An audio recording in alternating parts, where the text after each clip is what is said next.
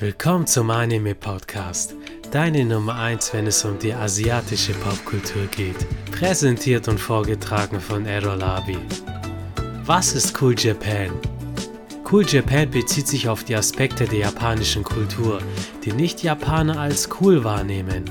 Die Cool Japan Strategie ist eine japanische Marketingkampagne, um Japans Anziehungskraft in der Welt zu erhöhen. Insbesondere Teile der japanischen Popkultur wie Anime, Manga, Videospiele, Musik, Mode, Essen und Technologien sind damit gemeint. Cool Japan wurde als Form der Softpower beschrieben, mit der Fähigkeit, indirekten Einfluss auf kulturelle Verhaltensweisen und Ideologien auszuüben. Mit anderen Worten, andere Länder finden Japan super.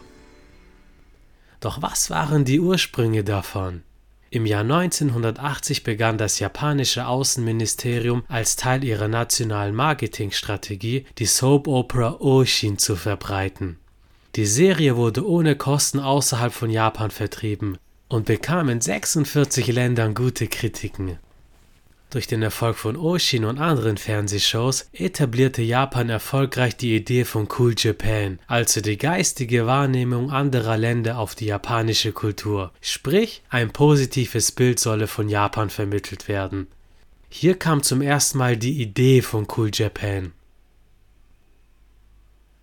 Im amerikanischen Magazin Foreign Publicity schrieb 2002 der Journalist Douglas McGray über Japans wiedergewonnene Superkraft nach den wirtschaftlichen Problemen, die das Land in den 90ern hatte. Japans kultureller Einfluss verbreitete sich international, insbesondere mit Blick auf die Jugendkultur und der starken Rolle von J-Pop, Manga, Anime, Videospiele, Mode, Kirche, Elektronik und Phänomenen wie Kawaii, das heißt Niedlichkeit, wie beispielsweise Hello Kitty McRae betonte einen beachtlichen Einfluss an kultureller Softpower und stellte die Frage, welche Message das Land vermitteln möchte. Er erörterte auch, dass Japans wirtschaftliche Stagnation dessen nationale Coolness förderte, weil hier frühere hierarchische Strukturen kritisiert wurden. Hier wurde etabliert, Japan und das Japanische im Allgemeinen mit dem Wort cool in Verbindung zu bringen. Welche Rolle spielt die Regierung hierbei? Die New York Times veröffentlichte einen Artikel, in dem sie von der Pokémon-Vorherrschaft sprachen. Ihr alle habt sie zu spüren bekommen. Egal ob es der Anime zu Pokémon ist, die Spiele, Radiergummi, als Kind hatte ich sogar einen Pokémon-Schulrucksack, Spielzeuge, Plüschtiere. Die Marke Pokémon ist einfach riesig und stark. Und woher kommt es? Aus Japan. Mit der Zeit erkannten nun auch reformwillige japanische Politiker die Macht, die Popkultur ausüben kann, und begannen den inoffiziellen Begriff Cool Japan für ihr politisches Programm zu adaptieren. Das war ungefähr ab 2013. Die japanische Regierung investierte 500 Millionen Dollar, um die japanische Popkultur zu bewerben. Das Jahresbudget der Kampagne stieg seitdem kontinuierlich an und lag 2002 bei 55 Milliarden Yen. Das sind umgerechnet k 411 Millionen Euro. Das englische Cool Britannia war Vorbild davon. Der eine oder andere von euch hat es vielleicht schon mal gehört. Wenn nicht, hilft eine kurze Google-Suche. Hier wurde der Begriff Cool Japan ganz klar von der Regierung genutzt. Anime ist das beste Beispiel für einen erfolgreichen Export einer ganzen Sparte der japanischen Popkultur. Der Wert des Animationsmarktes wächst international stetig an das wiederum hilft auch anderen Bereichen wie Manga, dessen Markt auch in Deutschland immer größer wird. Ich habe hochexklusiv mit Branchenvertretern der großen deutschen Buchhandlungen gesprochen und alle sind sich einig.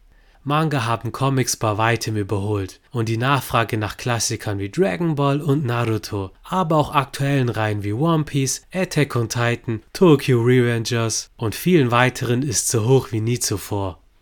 Allein Demon Slayer verkauft sich weltweit besser als alles von DC und Marvel Comics. Lasst euch das einfach mal auf der Zunge zergehen. Auch andere Bereiche abseits der Medienwelt sind beliebt. Akademische Initiativen etablierten Forschungsprojekte über Cool Japan, während westliche Universitäten eine steigende Anzahl an Japanologiestudenten feststellten. Ich selbst studiere Japanologie und bin das beste Beispiel dafür. Vom köstlichen japanischen Essen, ich schiele hier auf das Takumi in Düsseldorf, brauchen wir gar nicht erst anfangen. Die japanische Regierung hat die Kulturindustrie als einer von fünf Bereichen mit Wachstumspotenzial bezeichnet und deshalb fördert sie Firmen, die popkulturelle Erzeugnisse wie beispielsweise Manga, Musik und Serien produzieren. Wir erinnern uns, die Soap Operas aus den 80ern, die die Idee von Cool Japan etablierten, die 2000er, in denen Japan dank Popkultur vom Ausland als cool wahrgenommen wurde und schließlich die 2010er bis heute, in denen Cool Japan zum politischen Programm wurde. Wir lieben Naruto, J-Pop, Ramen und die PlayStation 5, aber da wo es Licht gibt, fällt auch Schatten. So gibt es leider auch einige Probleme. Zum einen ist es die Korruption. Unternehmen, die vom Staat aufgrund von Cool Japan gefördert wurden, behielten das Geld anderweitig ein. Das ist durch Whistleblower und andere Interne herausgekommen. Das Geld kommt oft bei den falschen Leuten an. So verdient ein Anime-Animator k 20.000 Dollar im Jahr, viele Überstunden mit eingerechnet. Zum anderen wissen viele Politiker nicht, was Japan cool macht. Die Verantwortlichen sind nämlich oft über 50 Jahre alt und haben kein Gespür, was junge Menschen anspricht. Das zeigen unter anderem Zahlen, die auf wenig Resultate von Cool Japan in Übersee hinweisen.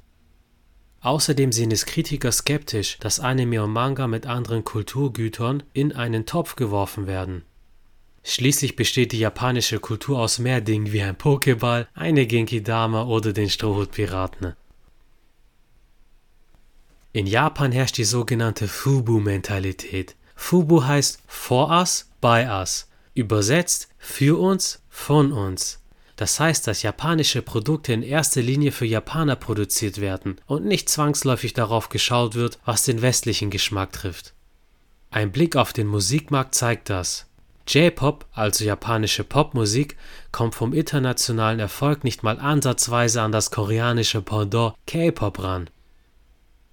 Viele Manager großer koreanischer Firmen haben nämlich im Ausland studiert und genau beobachtet, was im Westen gut ankommt. Dieses Know-how lassen sie in die Musik mit einfließen.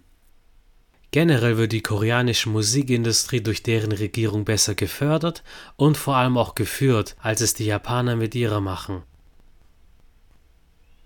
Insgesamt ist es schwierig, den Erfolg von Cool Japan zu messen. Denn Wachstum ist unvorhersehbar und nicht wenige Experten bezweifeln, ob die Initiative wirklich dazu beigetragen hat. Anime und Manga waren nämlich schon vorher populär und die Leute werden die großen Hits wie One Piece auch weiterhin verfolgen, egal ob mit Cool Japan oder ohne. Auch die oft der Kampagne zugeschriebenen steigenden Touristenzahlen werden eher kritisch gesehen.